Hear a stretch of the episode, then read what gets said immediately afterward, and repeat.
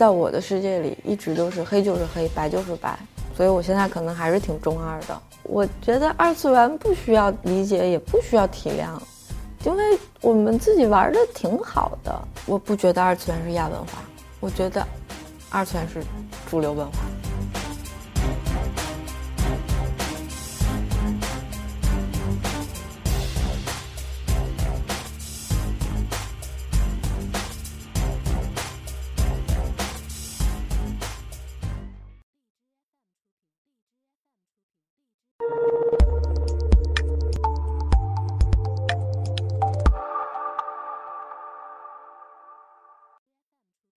我自己是学民乐的，我学了十年的扬琴，之前在中央民族大学呃音乐学院附中，从十一岁开始，嗯，之前就学了几年，考上的这儿。然后我从十四五岁就开始特别喜欢，那时候还不叫二次元，只是简单的动漫，就一直喜欢到呃现在。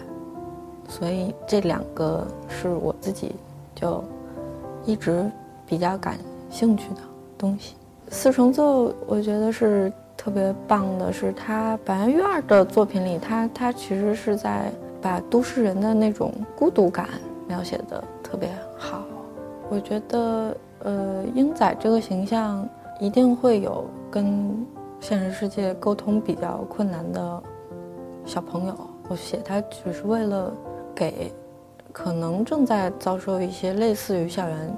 暴力或者校园欺凌这样的中学生，一些可能有那么一点点用的安慰，就是你会遇到朋友的，不要太着急。我们是中央民族大学音乐学院，现在叫音乐学院了，当时是叫音乐系。然后西洋乐和民乐的学生就是就是老死不相往来，而且呃男生嘛都青春期，有的时候还真的就会动动手打打架。但是后来，呃，变好了的一个转机就是 不行，也不能说这个事儿，就是大家有外校的学生来打音乐系的学生，所以大家团结起来了，还蛮燃的，嗯。但是在我入学的前三年，一直都有这种隔阂。别人瞧不起明月，你自己也瞧不起。就算我喜欢明月，又能怎样？靠我们几个去开创纪元吗？你们这不叫乐队好吗？算个戏台班子吧。音乐可是分阶级的。你们这些学着西洋乐的，怎么不顺便认个拜国爹呢？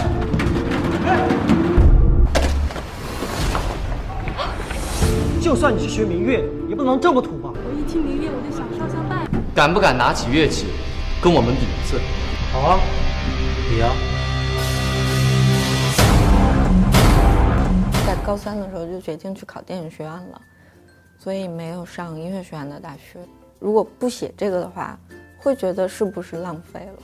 但是写完这个剧本以后，就觉得真的是就是当时不觉得什么，但是以后都会有一点小惊喜，还给还给自己。我很喜欢自己青春期的这段时间，原来，嗯，就是有遗憾也有委屈，但是因为有这个，所以。才一直记到了现在，还想回头去替十四岁的包晶晶出出气那样的。学音乐是一个，嗯，特别简单的，有付出就有收获的一件事儿。你必须得练琴嘛，但再往上爬，可能需要才华之类的东西。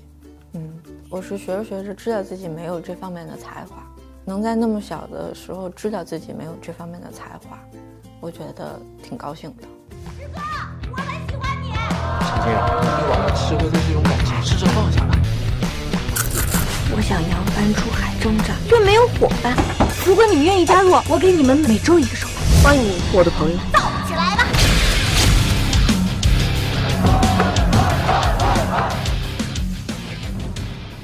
手办一直想买，但是家里人不让，就是就是。我先生不让，因为觉得家里会堆的到处都是。我是想攒铁火车的所有手办，关于火车的，所以定期去店里看一看，就挺开心的。因为我最喜欢的是一拳超人，我最喜欢那个齐豫老师，所以有一年生日的时候，他先找画手把我的把我和齐豫老师画在了一起，就是齐豫老师搂着我。在空中飞，然后他拿着那根画去做了一个纯铜的模型，就纯铜的雕塑，有很大的一坨，因为是站在那个星球上面，我和齐豫老师，一个特别强行的同框，嗯，因为在我的世界里一直都是黑就是黑，白就是白，所以我现在可能还是挺中二的，我遇到讨厌的人就是说不出话来，遇到喜欢的人就是。就想像小狗一样跟他摇尾巴，所以一拳超人是是绝对的二次元的存在，它里面自己跟自己的那种修炼，自己跟自己的较劲，说给别人听都很都很可笑了，可是自己是明白的，那也是我喜欢二次元的原因吧。我觉得二次元不需要理解，也不需要体谅。因为我们自己玩的挺好的，就是把自己了解的写出来。如果刚好你也喜欢，那当然欢迎欢迎你来试着进入二次元的世界。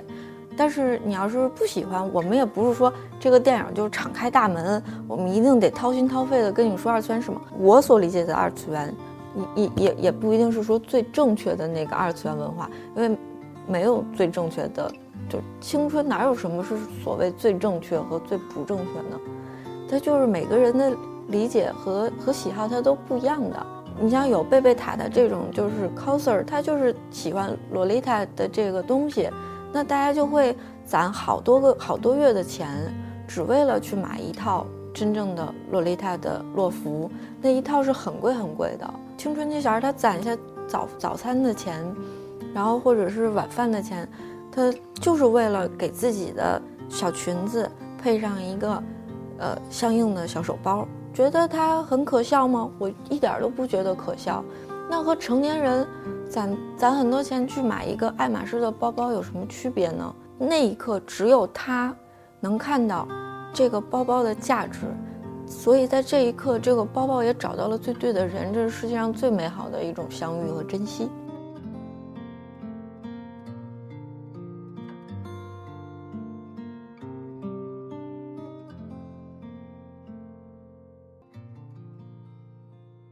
我首先不会觉得他他们的衣服是有什么问题的，然后我们二次元这部分也不是拍给工作了很多年、浑身戾气、三眉大眼的那些人看的，就我们不需要这些人的赞同，我不需要这些人赞同，我自己爽到了，我写剧本写的很开心，他拍成电影了，我还图什么呢？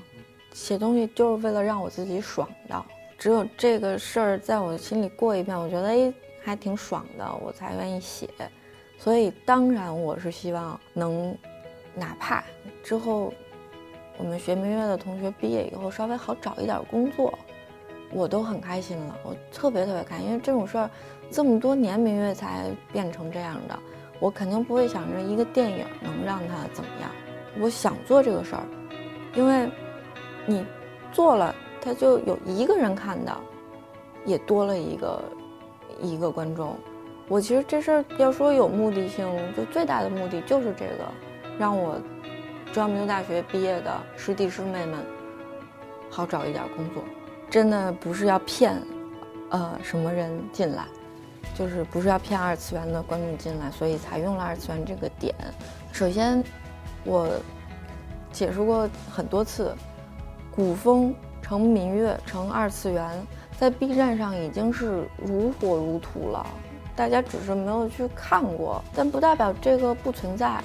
在 B 站上，一个，呃，其实，其实是千纸大人的原型，他叫墨韵，他弹古，就是弹二次元的全域天下，古筝，是阵战，是阵战的一个视频，就大家投币是十几万的投币。几十万了吧，已经，然后每次都已经是五，弹幕是是是五百万弹幕，所以这这个东西只不过我知道它，我写出来，嗯，没有什么好深挖的，因为这个东西早就存在了，只不过现在的有大家有些人看不到而已。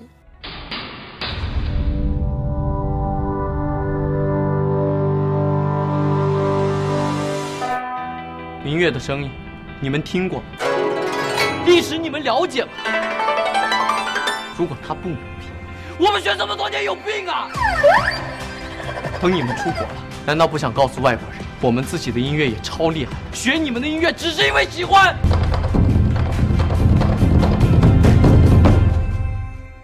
我们的整个幕后制作团队，呃，姜老板给我们请的是非常棒的制作团队，大家都跟过《卧虎藏龙》《色戒》之类的电影。但是这些老师，我们第一次在家里开会，这些老师问了我一个问题，就是晶晶，我希望你跟我们讲清楚什么是二次元，我们怕出错，所以我做了一个好多好多页的 PPT，努力的向大家讲，就是以一个比较浅的方法先讲二次元是什么。最后，我跟这些老师说，我说我们其实是三次元的一个团队。我们不是要去把二次元，去去给他贴任何标签。我不觉得二次元是亚文化，我觉得二次元是主流文化。在我的，在我的立场上，我是这么想。